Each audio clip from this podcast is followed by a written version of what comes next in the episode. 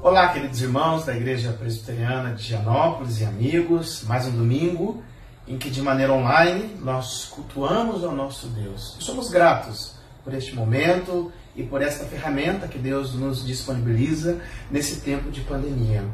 E hoje eu gostaria de compartilhar com vocês um texto lá do Antigo Testamento, no livro de Ruth, no seu primeiro capítulo. Nós leremos do versículo 1 até o versículo 6. Ruth 1, de 1 a 6. A palavra do Senhor diz assim: Na época dos juízes houve fome na terra. Um homem de Belém de Judá, com a mulher e os dois filhos, foi viver por algum tempo nas terras de Moab. O homem chamava-se Elimeleque, sua mulher Noemi e seus filhos Malom e Quilion. Eram efrateus de Belém de Judá. Chegaram a Moabe e lá ficaram.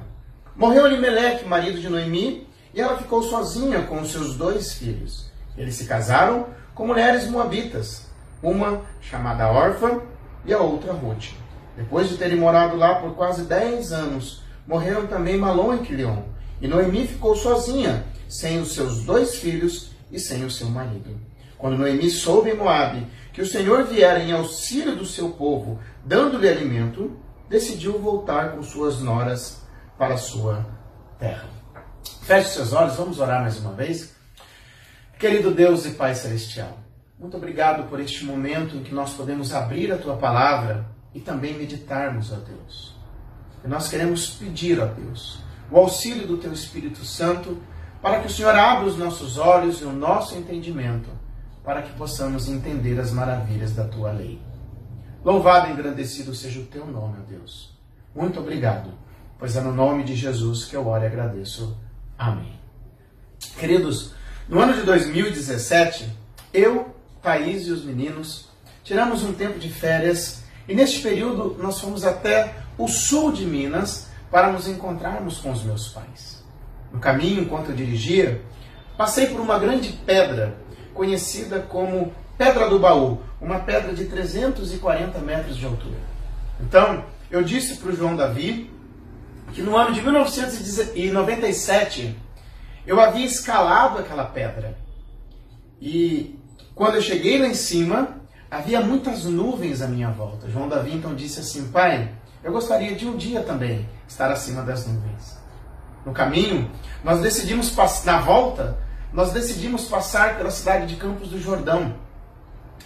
E quando nós estávamos em Campos do Jordão, nós fomos lá até o pico de Itapeva. O pico de Itapeva tem 2.030 metros de altitude, sendo o ponto mais alto do estado de São Paulo. Quando nós estávamos lá, eu disse assim a João Davi, João, olha só, meu filho, agora nós estamos acima das nuvens. E é muito interessante que lá de cima tudo parece pequeno. Tudo parece pequeno. Dá até para enxergar a cidade de São José dos Campos, lá de cima. E da mesma forma, queridos, é a nossa vida. Nós olhamos para a vida da posição de quem está debaixo. Nós não conseguimos ver o todo por cima e o cenário no qual Deus está trabalhando nas nossas vidas. Salmo 115, versículo 3 diz assim: que o nosso Deus está nos céus e pode fazer tudo o que lhe agrada. Por conta disso, e as lutas que nós passamos, muitos vivem sem perspectivas, olhando para o aqui e o agora, e por não conseguirem enxergar o todo, acabam perdendo a esperança ou se tornam pessoas sem perspectivas. Quando o mundo está desmoronando à nossa volta, nós precisamos da segurança de que Deus reina sobre todas as coisas, Ele sabe de tudo o que acontece. Hoje nós iniciamos uma nova série, Ruth, Esperança e Resgate. Ruth, Esperança e Resgate. E este livro é um livro que nos mostra a tristeza, a amargura e a falta de esperança de uma mulher chamada Noemi. E como também Deus a resgatou e a levou a ter uma nova esperança. Essa história, ela se passa no tempo dos juízes, O tempo dos juízes foi uma época de muita descrença no meio do povo de Deus e, consequentemente, um caos moral e social em Israel. E no meio dessa confusão surge essa pequena história de amor e de resgate. E esse livro é um livro que nos mostra esperança em meio ao caos. Que Deus soberanamente, mesmo em meio às crises, ele continua cuidando do seu povo. E ele começa nos mostrando dias difíceis. Olha o que, que diz o versículo 1: diz assim: Na época dos juízes houve fome na terra. Queridos, nas Escrituras, quando nós estudamos a palavra de Deus, nem sempre a fome está ligada aos juízos de Deus. Mas neste caso, poderia ser um ato de disciplina do Senhor, porque essa história, ela se passou no tempo dos juízes, como nós falamos agora, um tempo em que o povo vivia altos e baixos diante do Senhor na terra prometida. Lembre-se, quando nós voltamos um pouco, Deus havia prometido uma terra para o seu povo. E após eles saírem do Egito e, mar e marchando rumo a esta terra, no caminho Deus entregou a lei ao povo, e nessa lei Deus estava dizendo: Eu quero que vocês vivam dessa maneira na terra. E se vocês obedecerem, é bênção para a vida de vocês. Mas se vocês desobedecerem, é maldição. Olha o que diz Levítico 26, versículo 3 e versículo 4. Diz assim: Se vocês seguirem os meus decretos e obedecerem aos meus mandamentos e os colocarem em prática, eu lhes mandarei chuva na estação certa, e a terra dará a sua colheita, e as árvores do campo darão seu fruto. Mas o povo estava vivendo longe do Senhor. E o tempo dos juízes era um tempo de muita descrença, e consequentemente, como nós falamos, havia um caos moral e social em Israel. Povo professava ser o povo de Deus, mas eles viviam como ateus na prática. Por mais de uma vez, o livro de Juízes nos diz que cada um fazia o que lhe parecia certo. Ou cada um fazia o que parecia certo aos seus próprios olhos. Foi um tempo em que os israelitas tinham de escolher diariamente entre seguir a Deus como seu Senhor ou seguir as preferências e tendências também da época. E agora, como consequência, a mão do Senhor pesou sobre o povo. Havia ali uma catástrofe. Belém, que era conhecida como a terra que manava leite e mel, agora estava passando por um momento de fome. E uma curiosidade é que a palavra Belém significa casa do pão, mas agora faltava pão na casa do pão. O contexto de Ruth é distante de nós cultural e geograficamente. Além do tempo, da distância, nós também nos dias de hoje vivemos dias tecnológicos e bem avançados. Mas guardem isso: o coração do homem continua o mesmo. Basta olharmos à nossa volta e vermos uma enorme instabilidade política, social em cada canto da terra. Se não bastasse, agora nós estamos passando por um momento de pandemia.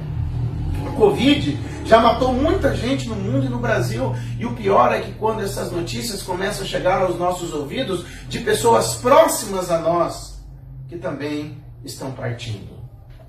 E o resultado disso tudo já tem sido sentido nos nossos bolsos. Além disso, a expressão cada um faz o que acha certo aos seus próprios olhos é nítido à nossa volta. Todos querem liberdade para fazerem o que acha certo aos seus próprios olhos. Vivem, nós vivemos dias em que o certo se tornou duvidoso e o errado se tornou uma boa opção. Nós também vivemos dias difíceis. Mas dias difíceis, caminhos ruins. Então começa a história de Elimelech e sua família. Noemi, a sua esposa, e seus filhos se chamavam Malom e Quilion. E nesse momento de catástrofe nacional, de fome na terra, Elimelec decide pegar a sua esposa e filhos e irem para as terras de Moabe. Parece que a fuga era o melhor a se fazer neste momento. Talvez a nossa impressão, ao começar o livro de Ruth, seja que estamos diante de um homem que decidiu fazer de tudo para superar as adversidades e que vai, por meio de grandes lutas e sacrifícios, proteger a família para alcançar os seus sonhos. Nossa, que hombridade desse homem! A impressão é essa. Mas ao mesmo tempo em que Elimeleque estava tentando o melhor para sua família, ele também estava sendo incrédulo e rebelde, porque Deus estava pesando a mão sobre o seu povo, como nós já falamos. O livro se passa no tempo dos juízes.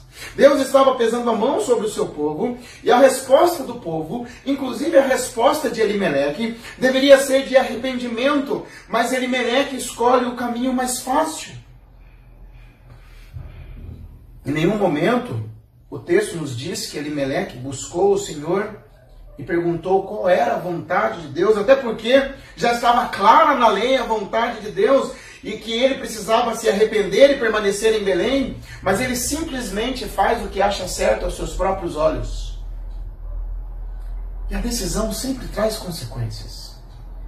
E quais foram as consequências da decisão de Elimeleque? Primeiramente, o texto diz que Elimeleque morreu. Ele perdeu a própria vida procurando a sobrevivência. Nós não sabemos a causa da morte de Elimeleque. O autor simplesmente coloca: morreu Elimeleque. Perguntas ficam no ar: por que ele morreu? Qual é o plano de Deus em tudo isso? Foi pela sua desobediência? Nós não sabemos claramente, mas agora Noemi fica sozinha com seus dois filhos. Mas não somente isso. Segundo, os filhos de Elimeleque e Noemi se casaram com Moabitas.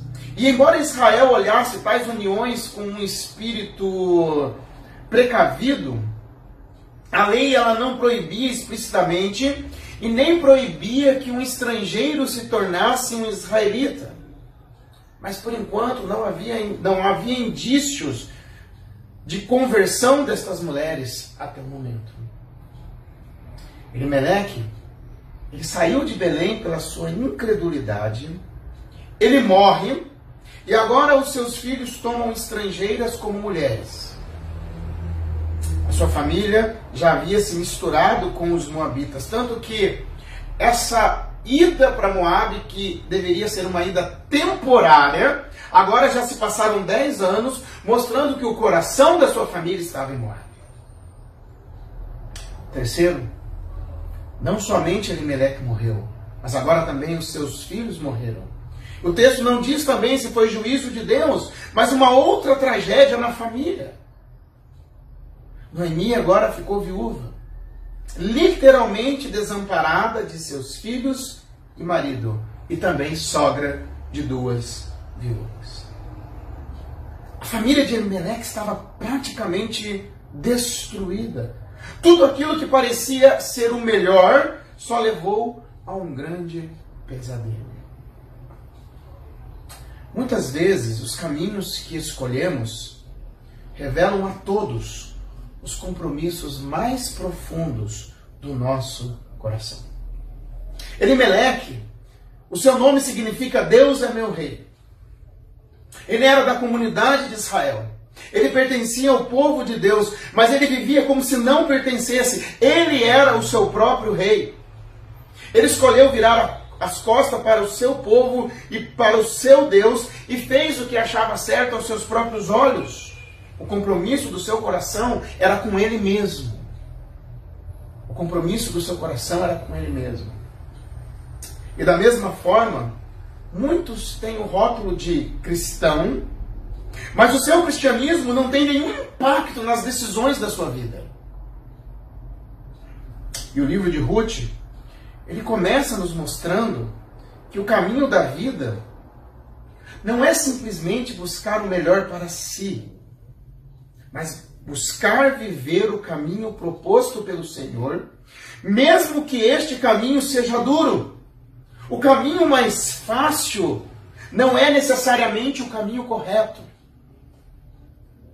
Caminho mais fácil não é necessariamente o caminho correto.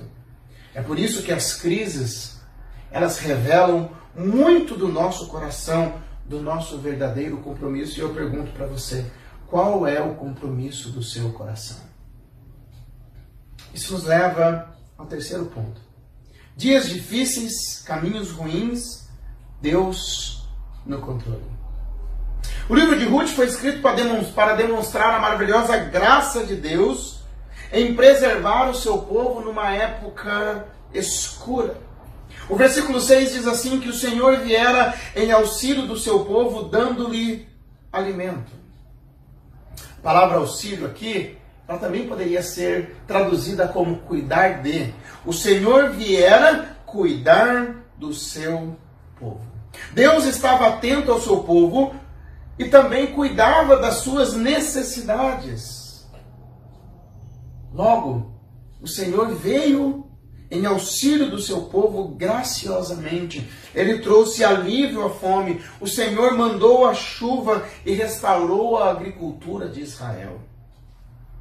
Quando Deus pesa a mão sobre os seus, é com o propósito de conduzi-los ao arrependimento. E Noemi sabia que Deus havia visitado Israel com seu perdão. Deus havia visitado Israel com seu perdão. Novamente havia pão na casa do pão. Novamente havia pão na casa do pão. E agora é a vez dessa mulher.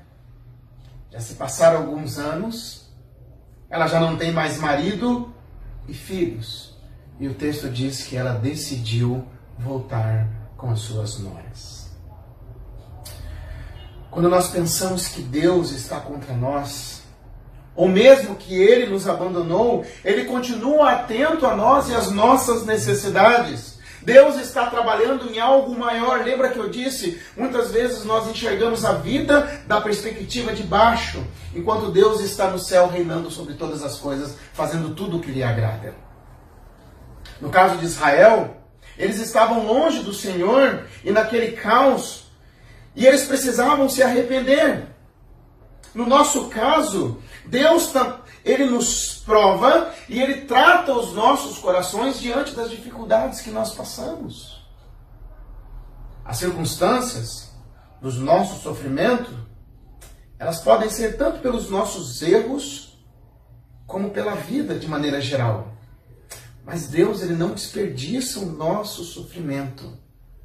Ele trabalha nas nossas vidas. Olha o que diz Romanos 8, versículo 28. Sabemos que Deus age em todas as coisas para o bem daqueles que o amam, dos que foram chamados de acordo com o seu propósito. Por trás de uma providência carrancuda, esconde-se um rosto sorridente. Por trás de uma providência carrancuda, esconde-se um rosto sorridente. Dias difíceis caminhos ruins, Deus no controle. Nós vivemos dias difíceis, dias de instabilidade política e social. Cada um faz o que acha certo aos seus próprios olhos, como eu disse, o certo se tornou duvidoso e o errado uma boa opção. Vivemos dias de tristeza. Uma pandemia assola o mundo e também o nosso Brasil. Talvez, além de tudo isso, você ainda tenha passado por problemas particulares. Lutas na sua vida, dentro de sua casa. E eu pergunto: quais caminhos você tem tomado? Precisamos sempre nos lembrar que as nossas decisões revelam os compromissos mais profundos do nosso coração. E quem governa o seu coração? Você mesmo ou Deus é o seu rei? Queridos, e mesmo na calamidade, mesmo que eu não esteja enxergando, Deus continua reinando e cuidando dos seus. E a sua graça brilha para nos levar para mais perto dele, como foi no caso de Noemi, em que ela volta para casa depois de todo o sofrimento, e toda luta. Após perder marido e filhos. O texto diz que ela ficou sabendo que Deus havia vindo em auxílio do seu povo. A graça de Deus se manifestando, se manifestando no coração de Noemi. E então ela decide voltar para Belém. As provações, as lutas, as dificuldades, as pandemias, elas revelam o que há dentro do nosso coração. E neste momento, todas as coisas cooperam para o bem daqueles que foram chamados segundo o seu propósito. Deus usa estes momentos para trabalhar na nossa vida e nos levar para mais perto dele. Por isso eu gostaria de dizer mais uma vez para você, meu querido e minha querida, não desperdice a sua quarentena. Este é o momento de você se aproximar de Deus e por mais que você não esteja enxergando, por mais que as lutas sejam grandes, Deus está trabalhando em algo muito maior e está trabalhando no seu coração. Oremos. Nosso Deus e nosso Pai, muito obrigado que a gente pode, em poucos versículos, tirar tantas lições, ó Deus. Obrigado pela tua palavra e eu peço que o Senhor trabalhe nos nossos corações, ó Deus. Para que Cristo seja o nosso Rei para que Ele seja o Senhor das nossas vidas e que cada decisão que precisamos tomar sejam conforme a tua vontade, ó Deus, conforme o Senhor deseja. E mesmo assim, ó Deus, mesmo que estejamos passando por lutas, inclusive por essa pandemia que nós estamos passando, talvez muitos estão com medo de perder o emprego, ou já perderam, ou tendo que tomar decisões difíceis neste momento. Eu te clamo, ó Deus, que o Senhor venha com o seu auxílio, com a sua graça sobre cada um de nós, nas nossas decisões, Senhor Deus, e nas nossas vidas. Obrigado, Pai. Mas é no nome de Jesus que eu oro e agradeço. Amém.